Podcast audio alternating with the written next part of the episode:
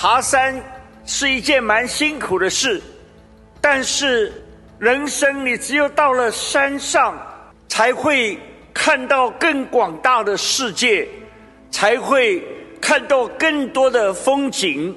我们要在属灵的高峰上面，我们能够看到看得更清楚神国度的展开，神旨意在我们身上的实现。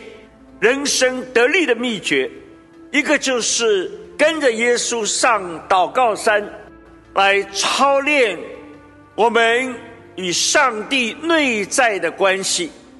马太福音十四章二十三节，耶稣站在人的地位，他让每一位跟随他的人看到，他所讲的道，他所行的奇事，所有那些能力的。源头是在于里面内在的跟神的关系，跟天赋上帝的关系。整个祷告是贯穿在耶稣的生命里面。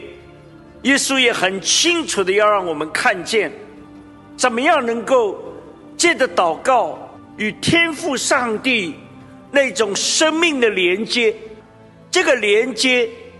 都世界的祷告，依靠祷告，祷告主要是建立一个生命的连接，从神来支取属天的能力，好让我们能够来为主做见证，来面对撒旦各样的攻击和挑战。祷告其实是学习怎么样。安息在主的面前，得力在乎归回安息。我们要能够有能力，神说其实是在乎你们能够归回到神里面，能够有真正的安息。常常就在风浪里面，我们如何来学习安息的生命？神要他的儿女真的知道洪水泛滥，我们的主坐着为王，他要我们里面同样学习和操练，有这种安息的生命。所以，首先，当我们说我们愿意安息，其实是表明我们承认神掌管一切，我们降服在他的面前。安息，同时也代表。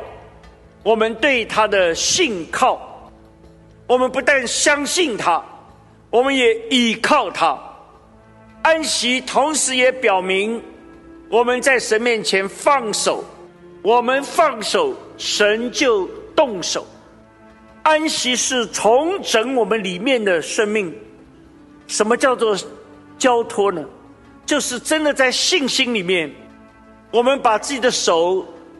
交在主耶稣那个钉痕的手上，那双手是最稳妥的，那双手是最安全的，那双手是最有能力的，让他牵着我们的手，带着我们，好让我们不至于跑偏，好让我们不至于摔倒，好让我们直向标杆来直跑。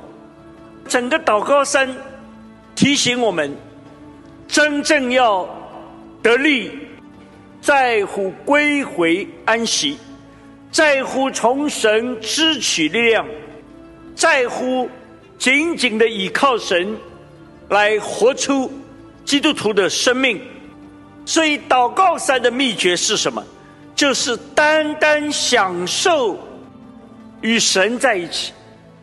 黑夜已深，白昼将近。